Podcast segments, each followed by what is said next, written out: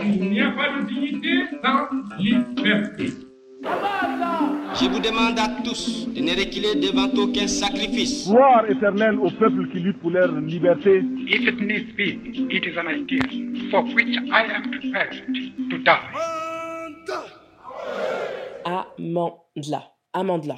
Amandla, le podcast, c'est l'histoire du continent africain, l'histoire de l'Europe, leur histoire commune. Amandla, c'est votre histoire, à tous. Que vous soyez né en Afrique ou en Europe, que vous soyez d'ici ou d'ailleurs, que vous écoutiez là-bas ou plus loin. L'important, c'est la lumière, de comprendre, parce que le savoir, c'est le pouvoir.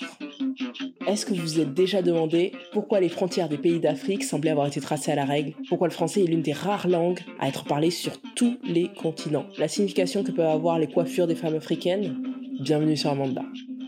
Vous avez forcément déjà aperçu sur la tête de femmes, d'hommes africains ou afrodescendants des coiffures traditionnelles. Étant donné la variété des coiffures, on peut en venir à se demander ce qu'elles signifient. Au-delà de l'aspect esthétique et pratique bien réel, ces coiffures ont eu et ont toujours aujourd'hui de multiples significations selon l'époque à laquelle vous vivez, votre ethnie, votre statut social, votre âge ou bien même votre religion. Une chose est sûre, ces coiffures traditionnelles ont participé de tout temps à construire l'identité des femmes et des hommes africains. Il y a autant de coiffures qu'il y a d'ethnies en Afrique et il est impossible de proposer une signification unique pour tout le continent africain. On garde des traces aujourd'hui de statuettes qui prouvent que dès la préhistoire, l'Homo sapiens réalise des tresses. D'ailleurs, vous avez peut-être déjà vu la statuette de la Vénus de Willendorf qui représente une femme sculptée dans une pierre calcaire d'une dizaine de centimètres. Elle est nue, ses avant-bras reposent sur sa poitrine avec un ventre très rond. Sur sa tête, de fins motifs sont représentés et semblent correspondre à des tresses plaquées et enroulées autour de sa tête. Durant l'Antiquité, cette tradition des tresses, des nattes, se poursuit notamment chez les Nubiens et les Égyptiens, où il indiquait le rang social de chacun, aussi bien chez les hommes que chez les femmes. Les portraits des scribes, les bas-reliefs sur les tombeaux, sont autant de moyens d'illustrer l'importance des tresses à cette époque. Par la suite, la tradition va se répandre dans toute l'Afrique subsaharienne, où chaque ethnie va s'en approprier les multiples significations en fonction des motifs, de la longueur, de la technique utilisée. Que ce soit les Wolofs, les Peuls, les Mandingues, les Maasai, les Bantous, les Yoruba, le tressage est un art ancestral en Afrique pour exprimer son identité. Selon le professeur Mohamed Mbodj, professeur d'histoire à l'université de Columbia aux États-Unis, la tête étant la partie la plus proche du ciel, les tresses peuvent être un moyen de se connecter à Dieu, notamment avec des coiffures où les tresses sont portées de manière verticale, avec des enchevêtrements complexes qui les font ressembler à de véritables sculptures. Chez les Wolofs, en Afrique de l'Ouest, on pourra également y ajouter des coris pour embellir l'ensemble. L'historienne américaine Sylvia Hardin Bone, spécialiste de l'histoire de l'art africain, explique que l'ethnie Mandé en Sierra Leone associait une femme aux cheveux longs et épais à un symbole de prospérité et d'abondance. Au Nigeria, une femme veuve portera le deuil de son époux en cessant de se coiffer et de prendre soin de ses cheveux.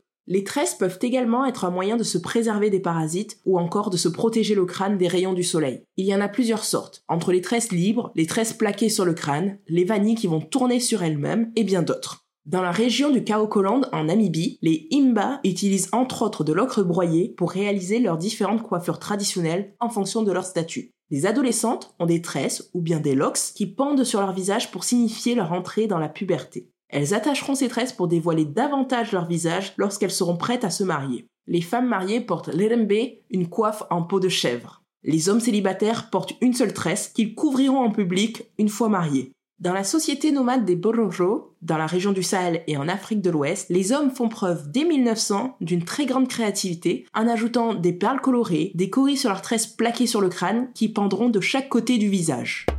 Pendant la traite transatlantique, raser les personnes conduites en esclavage pendant le transport en bateau a été l'un des moyens utilisés par les Occidentaux pour effacer l'individualité des esclaves bien au-delà de l'argument hygiéniste. Outre la couleur de peau, la texture des cheveux va participer à catégoriser les individus et à effacer leur patrimoine.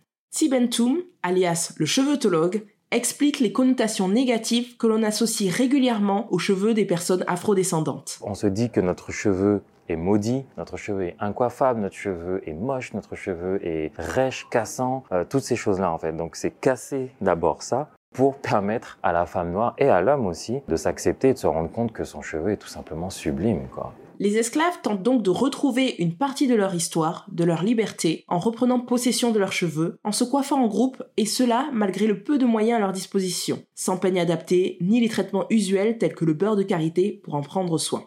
Aline Tacite, coiffeuse à Paris et activiste, explique comment un incident capillaire a participé à la libérer du poids que les cheveux peuvent porter lorsqu'on est noir. Je retourne chez la coiffeuse et là, elle me dit mais vos cheveux sont tellement crépus, euh, mademoiselle, je vais laisser poser un peu plus longtemps.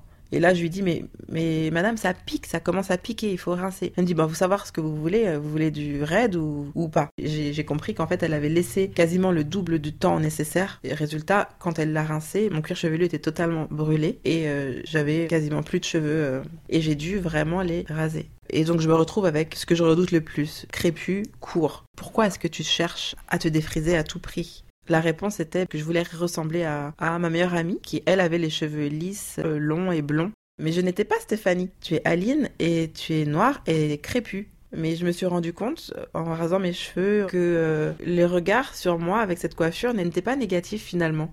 Malgré l'abolition de l'esclavage, la stigmatisation des cheveux afro persiste et il devient complexe de ne pas céder à l'injonction des cheveux raides dans des sociétés américaines ou européennes à majorité blanche. Plus qu'un espace de liberté et de sociabilisation, les coiffures des cheveux afro deviennent alors politiques.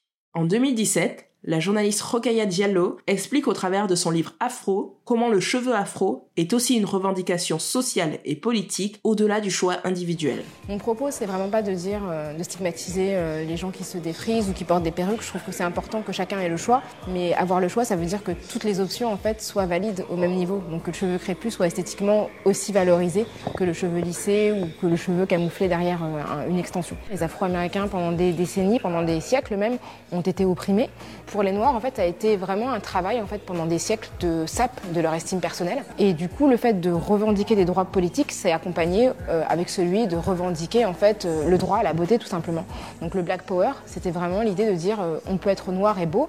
Et en fait, on est tellement fiers de ce que nous sommes qu'on va montrer nos cheveux tels qu'ils sont et vraiment avec un volume extrêmement important. Le mouvement Black is Beautiful, né aux États-Unis dans les années 60, participe à revaloriser le cheveu naturel des personnes noires, notamment via la coiffure, entre autres avec l'œuvre du photographe Kwame Brathwaite qui met à l'honneur le cheveu naturel, les coiffures traditionnelles, la coupe afro, que l'on retrouve également chez la militante Angela Davis ou bien le mouvement Black Panther Party. L'actrice afro-américaine Cicely Tyson, ayant tourné avec le réalisateur George Cukor ou encore dans le film La couleur des sentiments, se coiffera avec des tresses formant des circonvolutions symétriques sur son crâne et se terminant en pointe au centre ou bien se rasera intégralement pour aller à l'encontre de la mode des cheveux lisses. Plus proches temporellement, ce sont également les mouvements musicaux avec Queen Latifah, Alicia Keys, Solange Knowles, les films à l'instar de Regina Kings dans Boys in Hood ou encore le personnage de Denise dans le Cosby Show qui vont participer à populariser les différentes coiffures inspirées des traditions africaines les documentaires Good Hair de l'humoriste et réalisateur Chris Rock aux États-Unis et Je suis noir de la journaliste Rachel Mbon et de la réalisatrice Juliana Fanjoul en Suisse questionnent entre autres les normes de beauté hégémoniques qui impactent la diaspora noire bien au-delà de leurs pays respectifs. Plus qu'une question capillaire, les cheveux des personnes noires ont été et demeurent une question raciale.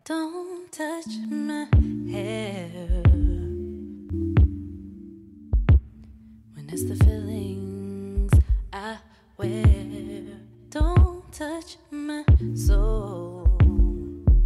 En soi, il n'y a pas une bonne coiffure pour les cheveux afro. Il est peut-être aujourd'hui important de tenir compte du fait que les cheveux des personnes afrodescendantes ont potentiellement plusieurs textures naturelles avec leurs spécificités qui nécessitent une approche différente des cheveux raides quel que soit le choix de celui ou celle qui les arbore car il n'y a pas de type de cheveux universel. Le cheveutologue Tibentum participe à diffuser ce savoir ancestral notamment au travers de ses masterclass accessibles. J'espère que cet épisode vous a plu. Vous pouvez me suivre sur Instagram, at Podcast tout attaché, et commenter l'épisode. N'hésitez pas à parler de ce podcast autour de vous et à laisser un commentaire 5 étoiles. Je vous remercie de m'avoir écouté et à bientôt pour un nouvel épisode d'Amandla.